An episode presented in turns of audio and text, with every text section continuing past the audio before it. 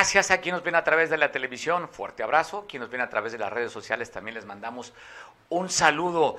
Oiga, primer programa de este 2022. No es COVID. Te saludo. Perdón, voy a tomar trago. Hijo, es que la garganta quedó sumamente lastimado, dañada después de estos días de estrago. No sé cómo te fue a ti. Ay, para poder conversar un poquito de mezcal. ¿Cómo te fue a ti? ¿Qué color de calzón te pusiste? ¿Rojo, blanco, amarillo? ¿Cuál te pusiste esta vez? Pues dicen que de acuerdo al color del calzón es lo que tú deseas. Pero creo que esta vez sacamos los manchaditos de canela, que es el que se nota el blanco, porque lo que queremos es salud. Sí, hay muchísimas personas que están diciendo que tienen problemas en las vías respiratorias, pero varios de los conocidos que se han hecho la prueba son positivos a COVID. Con este, pues ha crecido de manera exponencial. Ya había en Estados Unidos cerca de 400 mil contagios en tan solo 24 horas. México está reportando 10 mil contagios en tan solo un día. Así es que la cifra va en aumento, al alza. Debemos cuidarnos, sana distancia, el gel sanitizante, uso, es indispensable el uso del cubrebocas. Si se sabe que se transmite a través del aire, pues hay que traer la protección en la nariz y en la boca. Así es que ten mucho cuidado, no te confíes, no bajes la guardia.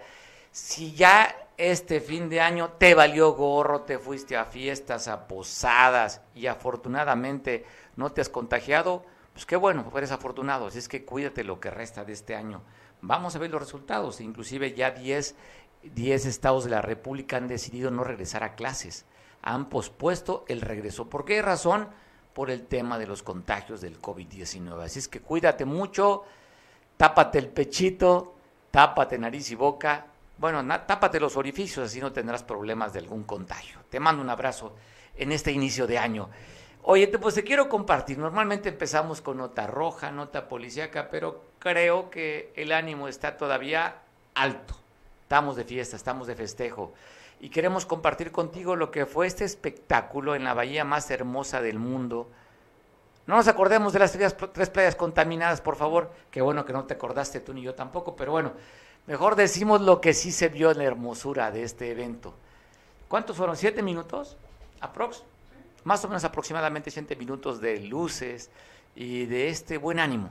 O sea, no importó tema de COVID, se abarrotaron las playas, una alta ocupación afortunadamente hotelera, pero yo me voy con lo positivo, sin acordarme lógicamente de las tres playas contaminadas. Sigo hablando que de lo positivo me voy con las luces, cómo se vio la, la bahía, cómo se vio también, tenemos imágenes de, de Bonfil, no, solamente de la bahía, abarca, bueno, de la bahía. no tenemos imágenes de Coyuca, pero mandamos saludo a la gente de Coyuca que también por primera vez allá en la playa, en Playa Azul lanzaron, arrojaron juegos pirotécnicos. Pero te dejo con las imágenes. Son poquito más de cinco minutos, pero merece la pena que volvamos a revivir este momento. Nos cuesta mucho dinero, así es que hay que seguirlo disfrutando.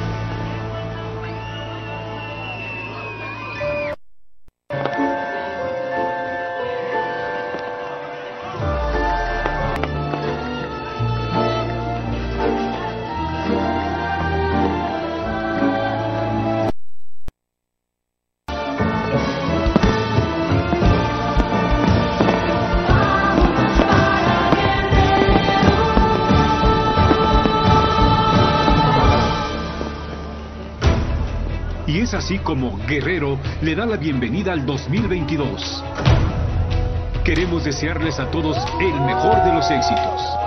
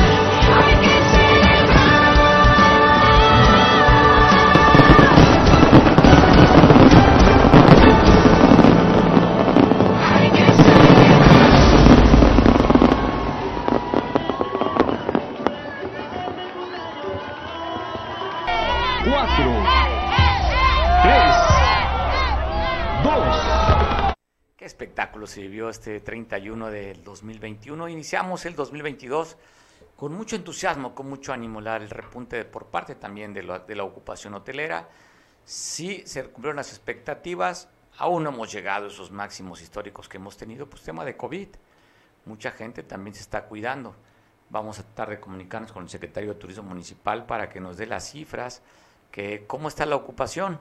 Me llama mucho la atención a mí sobre todo que normalmente la ocupación es alta, zona dorada, zona diamante, y es diferente a la zona náutica o tradicional. Pero de acuerdo a los datos que hemos visto, pues inclusive hay unos puntitos arriba, andan en el 76, 77 la zona dorada y la zona diamante, y el 80% de ocupación en la zona tradicional o zona náutica. Así es que es una diferencia. Vale la pena poder analizarlo poder conversar con el encargado de turismo municipal para que nos cuente si la expectativa se cumplió, si era lo que se esperaba, si las cifras son buenas, eh, este tema de la cuestión económica, pero tendremos en la oportunidad en lo que transmitimos este noticiero para platicar con él. Antes te quiero contar, da a conocer el gobierno federal, cómo estamos en el tema de la inseguridad en el país, sobre todo en este rubro de la, de la violencia que hay en el país, cuántos muertes, cuántos muertos hay por la violencia, pues ha incrementado de acuerdo a los datos. Si hay otros otros este, rubros también se hablan que han disminuido, pero el tema de las de las muertes violentas reprobada esta administración federal. Voy a platicar también con Enrique Castillo para que dé su análisis respecto a estas cifras que se publican. ¿Cómo estamos a nivel nacional? Los estados más violentos del país, ¿cuáles son? Pues bueno, está Guanajuato en primer lugar. Estos hablan nada más de un mes. 3.239 homicidios dolosos en Guanajuato, número uno. Y ahí también tenemos otro estado, Chihuahua, también con altos índices. Pero en segundo lugar, pues está también Estado de México con un alto índice, Chihuahua y Baja California, particularmente Tijuana, el lugar también con mayor número de muertes violentas a nivel nacional se dan a conocer, que son 102.830 en lo que va de esta administración. Y nada más ponen como ejemplo cómo estaríamos o cómo estamos con cifras comparados en los dos primeros años con el presidente Fox. Pues ahí estábamos cerca de 33 mil muertos, con Calderón 32 mil, con Peña Nieta 41 mil muertos, y este gobierno a dos años son 70 mil muertos. Es decir, las cifras históricas rebasadas por esta administración, si ya ponemos las cifras actualizadas a este año 102.830 el número de muertos. Cifras oficiales, ¿eh? Enrique Castillo, ¿qué opinas sobre esta información que están dando a conocer, que se publica en medios? Gracias, gracias Mario Rodilla. Primero que nada, agradecerte e iniciar un año con muchas ganas. Eh, sé que las cosas se van a poner interesantes en el tema del análisis y reconozco en ti eh, eh, un excelente proyectista en varios temas. Eso de ser tan, tan cuidadoso de decir la cantidad exacta porque muchos diríamos más de 100 mil, y tú bien lo refieres, 102 mil, etcétera, etcétera. Fíjate que hay una máxima muy interesante que creo que debo de aplicar desde ya para mis proyecciones, que dice, todo es medible y lo que no hay que hacerlo. Es decir, eh, la información hay que juntarla, eh, hay que agruparla, hacer una medición y echar para adelante la información. En este caso nos damos cuenta que la cantidad de, muertes por, por violencia, digamos, eh, han rebasado la guerra de Calderón, las tonterías de Fox, eh, eh, los, las cuestiones extrañas de Peña Nieto, y ahora en este gobierno de la esperanza, por el cual yo voté, pues vemos que los crímenes están a la alza. Aunque aquí hay que recordar lo que bien dijo el entonces embajador Landau, y lo dijo ya fuera de su comisión, desde su despacho en Nueva York, en donde dice, el presidente actual de México está siguiendo la filosofía de dejar hacer y dejar pasar. Es una filosofía, yo revisando, muy interesante, de origen francés, en el que en términos, en términos económicos dice, laissez-faire, laissez-passer. O sea, dejar hacer y dejar pasar, en el sentido de decir, las cosas se componen solas. Y al parecer, el gobierno de, Andrés Manuel está siguiendo esa filosofía de decir, bueno, deja que la información fluya y que se compongan las cosas eh, eh, por naturaleza, ¿no? Y eso, pues además de ser pesado, eh, irresponsable, pues es lo que yo creo desde mi despacho que está haciendo el gobierno de Andrés Manuel. Lo malo es que en los gobiernos de los estados copian esa filosofía y la siguen a su manera. ¿Por qué lo digo? Hay estados como Michoacán, como Guerrero, como el Estado de México, Zacatecas, no se diga, en donde los políticos que están en el poder están dejando hacer y dejando pasar. Y eso a la larga es pésimo, porque ahorita pues, tú dicen ellos, es una bronca entre ellos, entre grupos criminales. Pero eso es, es falso, porque los, las víctimas, las víctimas colaterales eh, son muchas. Y aquí no cabe el término de daños colaterales. ¿eh? Este término es un término muy estúpido, inventado por los norteamericanos en Vietnam, cuando sin querer, entre comillas, se les iban dos o tres eh, eh, bombas hacia poblaciones o aldeas, y dicen, bueno, pues ni modo, ahí estaba en nuestro camino y se, y se sufrió esa baja o ese daño colateral. No justifica absolutamente nada el término de que haya muertos eh, en un incidente y no se justifica que ninguna autoridad política, civil ni militar, hable en un terreno civil, en épocas de paz, de daños colaterales. Es un, es un concepto un poco extraño de, explicar y ya ves que yo me enredo un poco en, casi siempre, ¿no? Pero sí, sí, sí hay que tener mucho, muy en cuenta el hecho de que el economista, que es el periódico que donde yo me baso sobre la información y que creo que tú también lo leíste, haga un conteo real de cómo se, se entregó el, el, país en el año que se fue. Y la cosa se va a poner más difícil haciendo un análisis tipo cisne negro, se haciendo ya catastróficos, estos de no componerse se va a poner más difícil. Entonces, sí es importante que medios tan importantes como eh, Cable Costa, que en su estilo de streaming y de podcast hace repetición de la información, que lo socialicemos, que digamos a los gobiernos que nos tocan, municipal, en el caso de Atoyac, de Tecpan, de Acapulco, señores, ya vimos cómo están las cosas y hay que hacer algo, porque si me permites extender mi crítica, el hecho de haber colocado a personas sin ninguna experiencia policial, ni de justicia, ni de leyes, al frente de los aparatos de seguridad estatal y municipal, es un experimento muy, muy delicado que no ha mostrado buenos resultados. Ya hemos tenido experimentos con señores almirantes, señores capitanes de la Marina al frente de las policías estatal y municipal y los resultados, lo vemos, no son nada eh, presumibles. Entonces sí, hace falta que la población haga gobernanza y que le diga al Estado mexicano, señores, ya los vimos, ya los medimos y esto no hay que dejarlo pasar ni dejar hacer, ¿no? Ese es un comentario hacia, digamos, a... Enrique, el tema de que este gobierno federal quiere pasar, que dependa directamente la Guardia Nacional a la Secretaría de la Defensa Nacional, ¿qué opinas tú?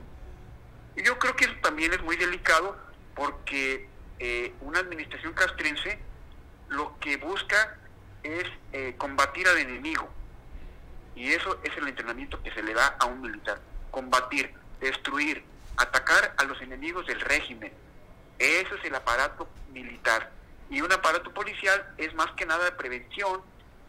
Yo, no es una no es una crítica hacia las personas ni es el Instituto Armado, al contrario, mi reconocimiento y aprecio pues es, es perenne, ¿no? Pero no se vale que entre el aparato político y la vida social se ponga encima el aparato militar. Hay otros aparatos que hay que echar a andar en una democracia, como es la, la policía. La policía es un instrumento político de políticas públicas de seguridad, en donde se habla de prevención, de socialización, de proximidad, y, el aparato militar no está entrenado, ni es su misión estar haciendo diálogos ni concertaciones con grupos eh, delincuenciales. Eh, eh, el aparato militar es contundente, es un aparato de, fuerza, de poder. Y en este caso está siendo utilizado mal. Mal porque un militar no está acostumbrado a tratar con el, con el faltista, con aquel que se orina en la calle, con aquel que pintarrajea.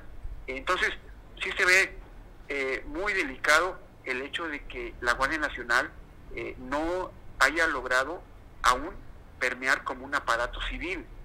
Eh, y, repito, mi, mi, mi crítica no es contra el ejército, al contrario, es protegiendo su origen y su, y su posición.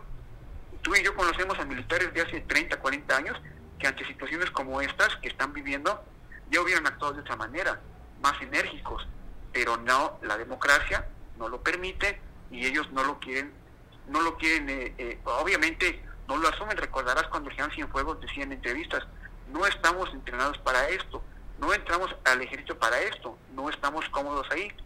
Y, yo creo que actualmente con la Guardia Nacional, en vez de hacer un aparato civil de policía tipo, eh, digamos, los policías, los bodies de Inglaterra o la policía, eh, los carabineros italianos o la misma policía colombiana, que da una formación castrense, pero que hacen funciones policiales. Entonces, no creo que sea la medida correcta ha habido grandes incidentes, ahorita en diciembre hubo varios hierros por parte de la operación de la Guardia Nacional y pues es por la cuestión de que los mandos de la Guardia no, no están entrenados como policías y eso, eso hay que considerarlo, hay que tener mucho trabajo de, campo, hay que tener mucha crítica y que los gobiernos tengan la capacidad de aceptarla porque continuando con la tesis aquella de dejar hacer, dejar pasar, yo veo muy difícil que desde Andrés Manuel hasta los funcionarios eh, que están a su disposición en temas de seguridad pública puedan entender que hay que hacer una policía nacional civil para que el aparato militar se conserve eh, en su posición de poder, de fuerza. No podemos estarlos exponiendo a, que, a que los insulten, a que los sobajen, porque no, eh, aquí reconozco mucho la capacidad de los oficiales del ejército de poder administrar el, peligro, porque no obstante de que son agredidos, atacados, apedreados, amarrados, el oficial mantiene eh, eh, a los soldados pues tranquilos, pero no, no quiero yo pecar de, de, de, pues no sé, de ave de mal agüero, pero la, la tolerancia tiene un límite y, hechos como, como, pues no sé, el hecho de que soldados sean rodeados por comunitarios o por policías comunitarios, mal llamados policías comunitarios o guardias, eh, eh, ¿cómo le llaman ahora? Este, policías rurales. autodefensa. rural, en cualquier momento eh, algún, algún elemento castrense puede perder la paciencia y, y que genere en tragedia, que no, no quiero pensarlo, pero tal vez sea lo que el aparato político quiera, ¿no? Para poder actuar. Hay muchas especulaciones en torno a ello, pero sí.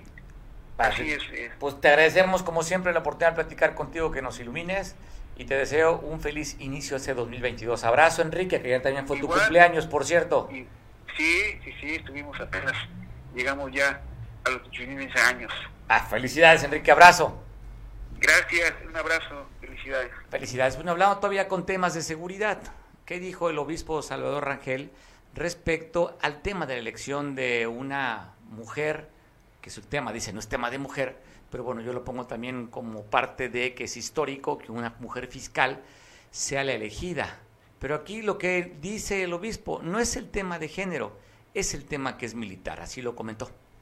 Ella tendría que ser autónoma, pero ella tiene que obedecer, tiene, tiene jefes arriba y a mí lo que sí yo no estoy de acuerdo, que la impartición de justicia eh, como la tarea de la Fiscalía se, eh, se haga militar, ¿sí? Porque así empezamos, ya de, hecho López Obrador había dicho que iba a, a recoger los soldados de la calle y en vez de recogerlos, pues ha militarizado más el país y es lo que yo tengo miedo, que vayamos hacia una dictadura que vayamos a una militarización. Y claro, yo en lo personal no estoy de acuerdo en esta fiscal por ser militar, no por ser mujer, sino porque es militar y ella viene enviada de alguien, tiene que hacer lo que le ordenen y no es en ese sentido, no es independiente. Aumentando, yo nada menos que anoche leía uno de los periódicos y decían que el 60% eh, del narcotráfico está apoderado de, las instituciones, o sea, la inseguridad y la criminalidad, no sé cuántos muertos hay cada minuto en, México. Eso para mí es, es un peligro. La otra, que desgraciadamente la canasta básica subió el 7%, entre ellos el gas, entre ellos la, la gasolina, que fue otra promesa presidencial que no iba a subir la, la gasolina, desgraciadamente eh, vino esto. El otro pendiente que yo tengo es que no nos cuidemos y venga una ola fuerte del Omicron y nos vaya a afectar a todos. Y también yo, por último, lo que me preocupa es que eh, eh, se está perdiendo mucho la democracia. Es, la prensa ha sido muy atacada y México es el país más peligroso donde han asesinado a periodistas, donde han asesinado a reporteros y es que ellos no aguantan este pluralismo de ideas. Los que no vayan de acuerdo con ellos pues son rechazados y desgraciadamente pues eh, eh, han pues han hecho mal a muchos de los periodistas y claro, yo no estoy de acuerdo. Estamos, insisto, en una, eh, en una democracia donde tenemos que, pues, que aguantar todo. La fiscalía tendría que ser autónoma, pero ella tiene que obedecer, tiene, tiene jefes arriba y a mí lo que sí yo no estoy de acuerdo que la impartición de justicia, eh, como la tarea de la Fiscalía se, eh, se haga militar, ¿sí? porque así empezamos, ya de, hecho López Obrador había dicho que iba a, recoger los soldados de la calle y en vez de recogerlos, pues ha militarizado más el país y, es lo que yo tengo miedo, que vayamos hacia una dictadura, que vayamos a... Pues ahí está la opinión del obispo de la diócesis de Chilpancingo, Chilapa, escuchar el punto de vista respecto a la fiscal y respecto también al rumbo que está tomando el tema de la militarización en el país, de acuerdo a su visión y su percepción. También recordar que este obispo ha sido muy comentado. Él ha dicho que se ha reunido con grupos delincuenciales. Inclusive ha pedido que la propia autoridad pacte con ellos para que este Estado se pacifique. Son versiones, son posiciones de este obispo que le encanta, es muy mediático, le gusta mucho leer a medios y dar su punto de vista, así es que, pues bueno, lo ponemos simplemente como un contexto y una versión diferente de una forma de cómo él cree que se deba gobernar. Ya la propia gobernadora dijo ella que no se sentaría a platicar con grupos delincuenciales, así es que dos posiciones diferentes, yo simplemente te pongo esta, porque es un generador de información el obispo. Y hablando de Chilpancingo, este, el día de este fin de semana, pues bueno, gran movilización causó y temor en los habitantes del centro de la capital. Después que se atacaría al taco Los Orientales de Cuernavaca, se consumió en su totalidad. Llegaron elementos de protección civil y bomberos a esta parte centro de la ciudad para tratar pues de contener el fuego. Ya no pues, pudieron hacer nada por el, el establecimiento comercial, usted lo ve, totalmente calcinado quedó, sino para que evitara se pudiera propagar hacia los otros vecinos, otros negocios y las casas. Afortunadamente lograron sofocar el incendio con las pérdidas materiales que usted está viendo ahí, que prácticamente quedó hecho cenizas esta popular y conocida taquería en el centro de la capital del estado. Se incendia, le decía, la taquería en Chilpancingo. Y hablando de Chilpancingo, también se dio a conocer de este trágico accidente en el que una urban perdió los, frenos, se quedó sin frenos, cayó un barranco, un lote baldío, y el saldo de este accidente fue de tres muertos y nueve heridos. En la primera información que se dio a conocer, habían fallecido dos mujeres. Una persona que iba grave fue llevada al hospital, más tarde se supo que había fallecido. Así es que el total de los fallecidos es un matrimonio y otra mujer que murieron en el lugar. Estamos viendo las imágenes, cómo quedó esta camioneta del servicio de transporte de la ruta San Rafael Oriente Centro Mercado Río Azul.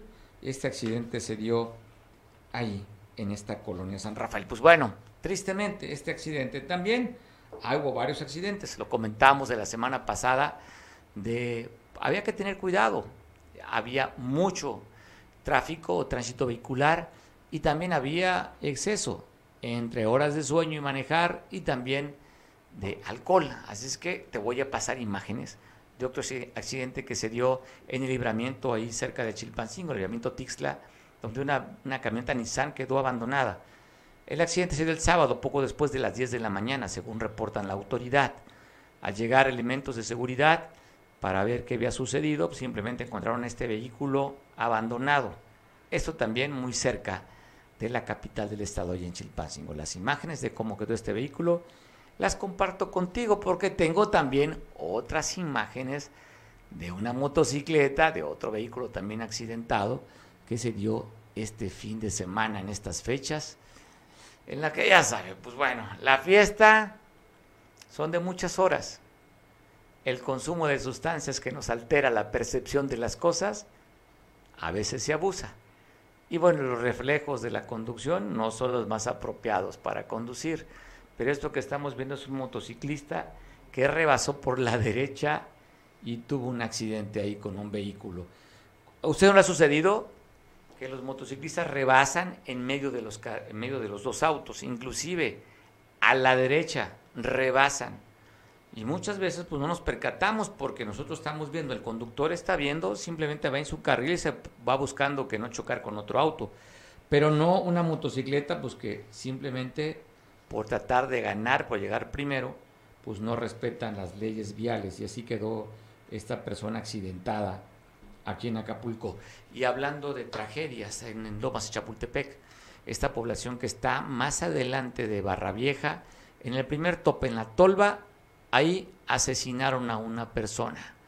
Así es que imágenes también de esta persona que fue ejecutada en Lomas de Chapultepec. Por el momento la autoridad no, la, no dice quién es la persona asesinada, no se sabe nada, simplemente mataron un masculino aproximadamente de 35 años, ahí, en este lugar, en el primer tope en la tolva, en Lomas de Chapultepec. Y también una persona fue encontrada muerta en un pozo, esto en la comunidad de los Mogotes, que corresponde ya a pie de la a Coyuca de Benítez, aquí por la por la laguna de pie de la cuesta, pues no, no la autoridad no dice cómo se enteró. El hecho que en un pozo fueron a ver este cuerpo que dicen que le encontraron sin signos vitales. Tampoco han dicho de quién es, pero estaba en este pozo esta persona que fue encontrada sepultada y que había perdido la vida. Más información hasta el momento no se sabe la persona ni cómo es que la autoridad se enteró de que, o esta, los de protección civil, cómo había caído este pozo. Simplemente el resultado es una persona asfixiada en este pozo, en los mogotes, allá en Coyuca de Benítez. Como decía aquella canción, a mí que no me digan el hijo desobediente, pero este hijo no tiene nombre. Ciudad Renacimiento, un joven, dicen que iba alcoholizado y al parecer con otros estimulantes. Llegó a su casa, ahí atrás del jardín de niños que en, en Ciudad Renacimiento, en la calle Papagayo, atacó a su señor padre. La mamá intentó también tranquilizar a este chamaco que andaba muy acelerado, pues intentó también agredir a la mamá, fue detenido por elementos de la policía. El resultado lesionó al padre, lo que se encontró fue un cartucho percutido de calibre 380, el que se está viendo en su pantalla. Este, pues joven, pues, tendrá nombre, ¿Podrá festejar el 10 de mayo este tipo? Pues bueno, afortunadamente fue detenido. No se habla de las condiciones, cómo se encuentra el papá, simplemente que fue, recibió un impacto de bala. Otra tragedia se dio eh, allá en Tecpan de Galeana, donde un turista de 35 años de edad se metió al río. No sabemos si las causas es porque no sabía nadar o qué sucedió. El hecho es que murió ahogado. Eusebio, era el nombre de este vacacionista que llegó al río Tecpan de Galeana y donde perdió la vida en este mismo río el primero de este año, es decir, hace dos días, se ahogó. Y donde también causó conmoción fue que dejaron una granada en praderas de Costa Azul, ahí eh, pues, en la calle Monte esquina con un andador, se encontró esta granada de fragmentación. Muchos datos no se saben, ¿eh? Solamente que fue encontrado ahí muy cerca de la Escuela Técnica 92, cerca del andador Roble, esquina con Monteveres, encontraron esta, esta, granada de fragmentación. Afortunadamente no explotó, hay rumores, dice que alguien la lanzó, que alguien la arrojó, no se sabe. Afortunadamente no estalló, que es lo importante. Ahora falta que la autoridad pueda buscar a ver quiénes son los que utilizan este tipo de, de armas y cómo es que llegó a este lugar. Pues seguramente, como tantas y tantas investigaciones, simplemente pues nos quedaremos con esa incógnita de quién la llevó hasta allá, quién la traía y por qué se encontró ahí. Y de Acapulco nos vamos hasta Atoyac. Aprovecho mandar un abrazo fuerte a la gente que nos ve a través de la televisión en Zacualpan, una de las comunidades más grandes de este municipio de Atoyac de Álvarez. Pues ahí se incendió casi una hectárea de lo que usted está viendo, donde llegaron elementos de, protección civil. Afortunadamente lograron sofocar este incendio, que no hubo pérdidas materiales, ni se habla tampoco de árboles, simplemente la maleza se incendió y gracias a la oportuna actuación de elementos de protección civil, no pasó otras huertas ni hubo nada que lamentar. Pues un reconocimiento a los elementos de Atoyac que lograron sofocar este incendio. Y la alcaldesa de esta localidad, Clara Bello Ríos, se reunió con elementos de, Secretaría de Protección de la Policía para platicar con ellos en el Día del Policía, entregó apoyos y reconoció la labor que han hecho en la ciudad cafetalera, que afortunadamente los índices de violencia y de inseguridad pues, están con números muy bajos, cifras bajas y tendrían que ver justamente por la buena actuación de la prevención del delito. Y esto que está viendo usted en la pantalla, pues son los actores de la prevención del delito y afortunadamente cifras bajas son las que se reportan en esta hermosa ciudad cafetalera que va desde aquí un reconocimiento también a los policías de su labor que están haciendo. Y sigo en Atoyac, donde la alcaldesa Clara Bello, también en coordinación con DIF el desarrollo integral de la familia, fueron a entregar apoyos y recursos a más de casi 500 personas, salieron beneficiadas de varias comunidades en la parte alta de la sierra y también a, los, a lo bajo del municipio. La Miranda Foseca en Boca de Arroyo, en la Suzuca, en la Laja, y bueno, en los Arrayanes, que es en la parte de la sierra, varias localidades, casi 500 personas salieron beneficiadas con el apoyo de este, del DIF donde fue Melisa Bello acompañando a la alcaldesa para entregar este tipo de apoyos. Casi 500 personas fueron beneficiadas. Y mando un saludo el día de ayer. Pues bueno, nos invitaron a ir a una finca de café a Río Verde. Abrazo fuerte a Chanito, eh, a su hermano Marino y a la familia ya que muy amablemente nos recibieron en Río Verde. Qué agradable sorpresa. Si tú conoces Río Verde, está muy cerca de la comunidad del Paraíso y si no te cuento un poquito. Son 160 habitantes de este lugar, fundada por el abuelo de Marino y de, y de Chanito, llegaron dos generaciones atrás y bueno, llegaron a trabajar como jornaleros. Decidieron que ya no querían ser jornaleros y uno de los hijos se fue a trabajar a Ciudad de México, trabajó horas extras y mandaba dinero a sus familiares para que empezaran a comprar parcelas. Hoy, a varios años de distancia, es un ejemplo esta comunidad. Nada más vean lo, que han hecho. ¿eh? No venden bebidas alcohólicas. No se permite decir malas palabras. No hay perros en la calle, no hay cerdos en la calle. Es extremadamente limpia la comunidad. Tienen sus propios botes de basura ecológicos. Si usted como forastero quiere llegar a vivir ahí, pues tiene que pasar bajo un rigor de los habitantes para ver si le permiten vivir ahí. Se, solamente puede entrar si se casa con alguno de, de las lugareñas o los lugareños, pero si no, no hay manera de vivir por allá. De verdad es una ricura. El clima, pues bueno, templado. Está un poquito cerca de los mil metros sobre el nivel del mar esta comunidad. Ejemplar, se dedican a la siembra y y cosecha del café.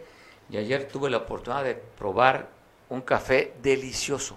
Se llama Heicha, esta variedad de café que dicen que cuesta mil pesos el kilo de café. ¿eh? Mil pesos cuesta. Así es que bueno, fuimos afortunados. Chanito, fuerte abrazo para ti, para tus hermanos. Y nada más te pongo en contexto de lo que es este lugar allá en Atoyac. Y bueno, voy a San Marcos, también otro lugar maravilloso. Agradezco mucho que me tome la llamada a nuestro compañero Julio para que nos platique qué ha sucedido en estas primeras horas de este, de este 2022. Julio, ¿cómo estás? Te saludo. ¿Qué tal? Buenas tardes. Buenas tardes al auditorio también. Pues San Marcos eh, cerró el año de manera muy polémica, polémica deportiva. El torneo de barrios que se realiza año con año, a excepción del año pasado por la pandemia, pues no hubo final. Eh, jugadores y porra del equipo Tecomate Pesquería llegaron a invadir la cancha para evitar la final. Esto porque en la semifinal, pues a ellos les anularon un penal debido a que el portero se adelantó unos pasos, tapó el penal, se creó la polémica, no se jugó ese partido, automáticamente su equipo rival pasó a la final, la Colera Santa Cruz, y a la hora de la final llegaron, se plantaron y no hubo final ahí de manera muy polémica, entre gritos, eh, intercambio de palabras fuertes entre las porras, pero pues no se dio esta final ahí en el Toro de Barrios. Ya los dos equipos estaban listos para esta justa deportiva y también para festejar. Los trofeos ya estaban rotulados, pero pues el equipo de Tecomate Pesquería y su porra no permitió que se diera esta final. Pues los aficionados se fueron muy decepcionados, ya que pues con esta final comienzan los festejos ya de fin de año aquí en San Marcos, la gente va ahí a calentar motores al campo y lamentablemente pues no se pudo dar. Oye Julio, entonces estamos viendo imágenes donde están los jugadores de Tecomate y Pestería dentro del campo para pues reventar el partido de fútbol. ¿Cómo quedó el 1-2? Entonces, ¿cómo entregaron premios? ¿Quién ganó si ya no hubo final? Eh, pues el comité organizador, la dirección de deportes, por dividir el premio eh, entre, entre los dos equipos finalistas, el cual era de 60 mil pesos, dividieron 30 y 30 para evitar cualquier situación y sobre todo evitar alguna confrontación entre los equipos y las porras. No hubo campeón, pero sí hubo premiación a, a los dos equipos finalistas. Bueno, tenemos entrevistas, vamos a dejar correr las entrevistas a ver qué fue lo que se vivió y qué captó la cámara ya de Veo Televisión Cable Costa en San Marcos. Gracias, Julio, te mando un abrazo. Un abrazo igualmente al auditorio. Pasamos el video, ¿qué fue lo que se dijo? Te lo quiero compartir. La porra del cántaro, buenas tardes. ¿A ¿Quién quiere opinar con respecto a, a esta final, no final, que pues no se va a llevar a cabo? A ver, profe, buenas, buenas tardes. Buenas tardes. Tu opinión al respecto, profe, por favor. Pues lamentable, digo, todo el pueblo que le gusta el fútbol en San Marcos es un torneo que, que año con año espera y lamentable, ¿no? Que, que no se haya jugado esta, esta final. Bien, pues ya estaban preparados para festejar el triunfo, ¿no? Pues no, porque en un fútbol todo puede suceder, pero este, estamos y vamos a jugar contra, contra un rival fuerte, en el fútbol pues nada está escrito. Y, y comentar pues que eh, estamos esperando este partido y pues no, no, hay, no hay campeonato en este año 2021. No, efectivamente. Se habla que se repartió el premio, pero pues no hubo la final. No, no, no hay campeonato. Pues ahí el, te- sigue siendo campeón el, el Tecomate, ya que en el 2019, que fue el último torneo de barrio, pues el campeón es Tecomate y al no festejar, pues el campeón sigue siendo Bien amigos, estamos exactamente en la unidad deportiva y pues resulta que hay una inconformidad y pues hay personas que están invadiendo la cancha. Se supone que a estas horas se debería de estar llevando la final. Vamos a ver qué, qué es lo que opinan, vamos a ver qué, cuál es el motivo por el cual están pues obstruyendo la final. Buenas tardes, buenas tardes. Pues a ver, ¿quién me puede decir por qué están aquí? A ver, ¿quién me puede decir? Por favor. La inconformidad, buenas tardes. Buenas tardes. Sí, eh, sé que ustedes son de Tecomate. Así es. Ok, dígame qué pasa. Pues aquí nosotros quedamos en semifinales hace dos días. Y pues la verdad estamos inconformes porque nuestro portero tapó un penal limpio. Hizo una inclinación que cualquier portero mejores hacen esa inclinación y aquí el cuerpo arbitral se lo cancelaron su penal. Y es la injusticia que nosotros estamos peleando. Ok, pero ¿qué pasó? Después de que ese penal lo para el portero, ¿qué? ¿Se suspende el partido? ¿Qué pasa? nosotros el Tecomate se lo dimos, ¿por qué? Porque vino el director de, del este, deportivo, vino a decir que fue a preguntarle al equipo de la Santa Cruz que qué arreglo había y dijo la Santa Cruz que se repetía el penal y no era justo que se iba a repetir, nosotros teníamos que, íbamos a ir a empate, era un empate que tenía que haber o sea, legal, no porque... Y, o sea, no se terminó. Bueno, esta polémica que causó el hecho de que no hubo final, pues buscamos aquí en Acapulco, usted sabe, la actividad preponderante de Acapulco y parte de los ingresos que deja o la derrama económica en impuestos y en la actividad comercial tiene que ver el turismo. La semana de mayor ocupación en, en, en Acapulco y en el estado sería la última semana del año, también la semana de Semana Santa. Pero ¿cómo fue la ocupación hotelera? ¿Qué derrama económica se dejó? Agradezco mucho que me tome la llamada el secretario de Turismo Municipal, David Abarca, para platicar. David, ¿cómo estás? Te saludo, buena tarde. Hola Mario, muy buena tarde, te saludo con mucho gusto y feliz año. Agradezco mucho también, feliz año. ¿Cómo la pasaste con tu familia, David? Pues afortunadamente bien, tranquilo, pero también estuvimos trabajando y estuvimos atentos a lo que era la pirotecnia y afortunadamente todo salió muy bien, gracias a Dios. Oye, ¿se cumplieron la meta? ¿Las expectativas se superaron o se cumplieron simplemente? Así, sí. Mira, ahora sí que las, pruebas son palpables, se superaron las metas que estábamos nosotros previniendo. Eh, sabemos que también eh, la, la, ocupación hotelera estuvo bien y la oferta extrahotelera pues no nos dejará mentir. Estamos hablando que tenemos más de 40 mil cuartos de, de de oferta hotelera comparado con los 19 mil, casi 20 mil cuartos que tenemos de hotelería. Entonces, afortunadamente tuvimos a una ocupación de un casi un 65% generalizado en las fechas de, del 18 hasta el día 2 de enero. Oye, pues bastante bueno, ¿no? reconociendo que también, de acuerdo con esta nueva normalidad, solamente se puede ocupar el 80% de la hotelería, ¿no, David? Así es, María, así es, efectivamente. Y como se lo dije yo, y lo sigo diciendo, que todo esto no es una, no es una casualidad, es una causalidad. Todo esto viene desde el primero de octubre que empezamos a traer evento tras evento. La gente empezó a escuchar más de Acapulco, tuvo mayor confianza y, sí, se revitó al final de, este, de este año. Y tuvimos una, muy buena temporada, eh, que, que ahora sí que es palpable, que todo el mundo lo vio y sobre todo que dejó una buena derrama económica para nuestro destino. Pues bueno, felicitarte, pues es parte del equipo. David, tú tienes una enorme responsabilidad para hacer que nuevamente vuelva a brillar Acapulco como brilló esta bahía divina el 31. ¿Qué espectáculo, David? No, de verdad estuvo ahora sí que muy bien sincronizado, todos los 10 minutos que estaban programados, eh, la pirotecnia bien uniforme, la verdad que fue un evento eh, trascendental para Acapulco y que esperemos que esto sea un parteaguas para tener eh, mejor turismo cada vez que, tengamos ese tipo de eventos. Pero digo, ya ahorita ya hay que darle vuelta a la página, fue un éxito, pero tenemos que seguir trabajando para poder promover a más nuestro Acapulco. Tenemos eventos importantes, tenemos un evento que, que ya casi en puerta, que va a ser el torneo de paddle.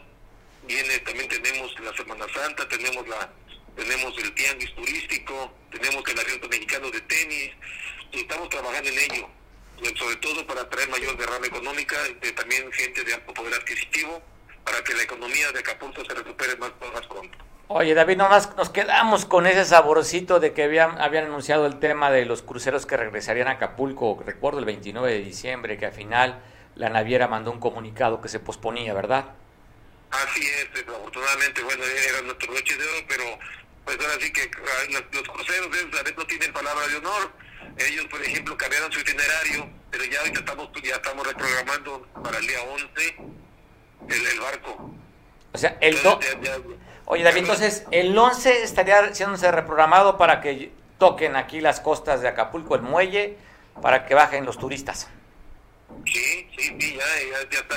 Tenemos programados, espero que ellos no cambien, porque acuérdate que la decisión la toma el capitán. Claro este, está programado el, el llegada el día 11, el día 14 y el día 24. O sea, serían tres barcos que llegarían aquí al puerto en este mes de enero. Así es, así es, así es. No, pues sigue en pie. Mira, lo que pasa es que cuando algo sucede, o el mismo capitán decide cambiar su ruta, ahí no hay poder humano, ni inclusive de la propia naviera lo decide. El que decide es el capitán, por cuestiones de, puede ser de salud, puede ser de, de itinerario, de muchas razones. A mí lo personal me tocó que yo iba a un crucero y yo iba a Puerto Progreso y el, capitán decidió irse, irse a Belice y no, y no nos pidió permiso, así que así son en, las navieras. Bueno, yo como la verde no conozco un crucero, solamente el crucero de mi pueblo, no te puedo hablar de esas experiencias, David. Oye, pues te, te mando un abrazo fuerte, David, te deseo lo mejor, que tengas un inicio de año muy chingón, que nos vaya increíble en el 2022 y que esta pandemia pues quede tranquila y permita seguir recibiendo turistas aquí en el puerto, David. Si me lo permites, aprovechando tu espacio, yo quisiera seguir reiterando el apoyo que debemos de tener de la ciudadanía y los turistas que nos visitan a seguir manteniendo los protocolos de salud. Es muy importante. ¿Por qué? Porque queremos seguir el semáforo verde, Mario. Entonces, eh, ahí quiero que a tu audiencia nos apoye para seguir con los protocolos de salud y seguir manteniendo el semáforo verde. ¿Para qué? Para que tengamos mejor la, economía para nuestro Acapulco.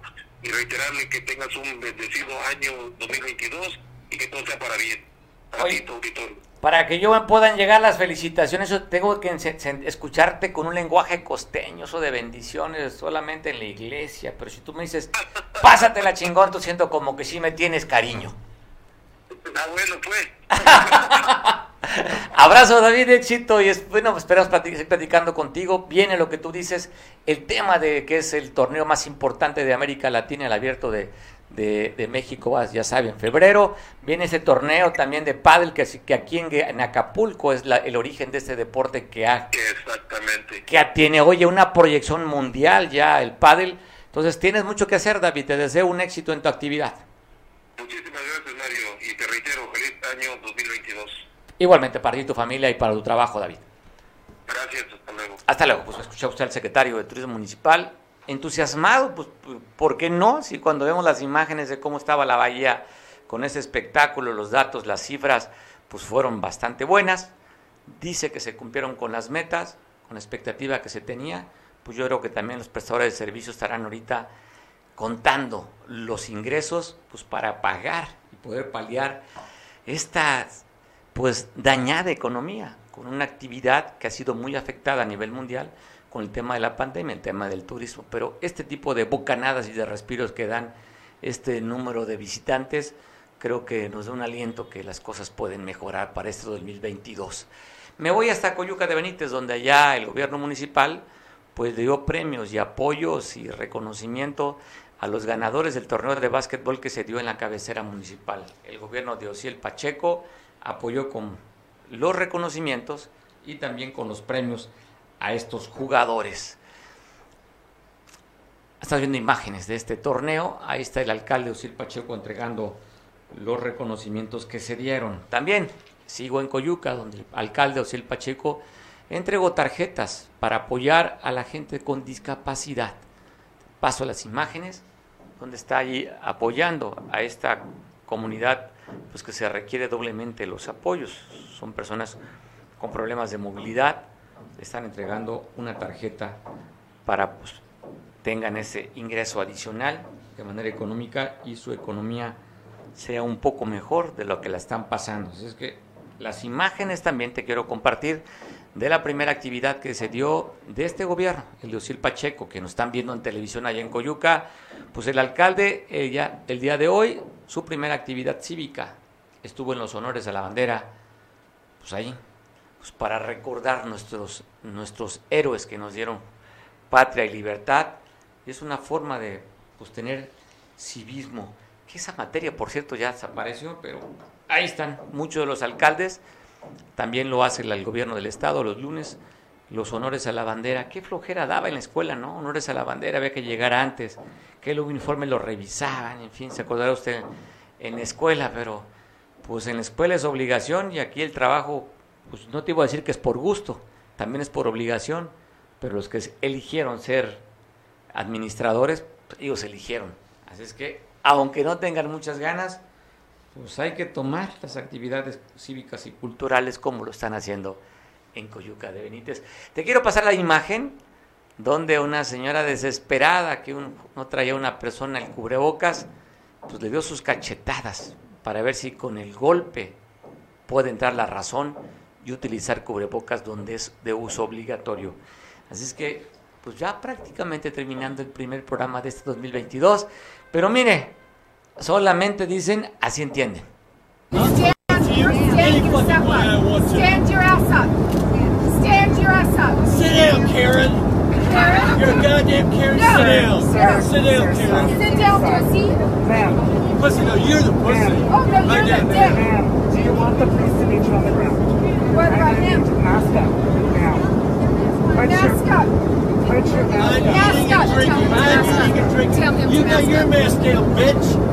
Sir, Did you call me a bitch? Yes, I did. stop it again.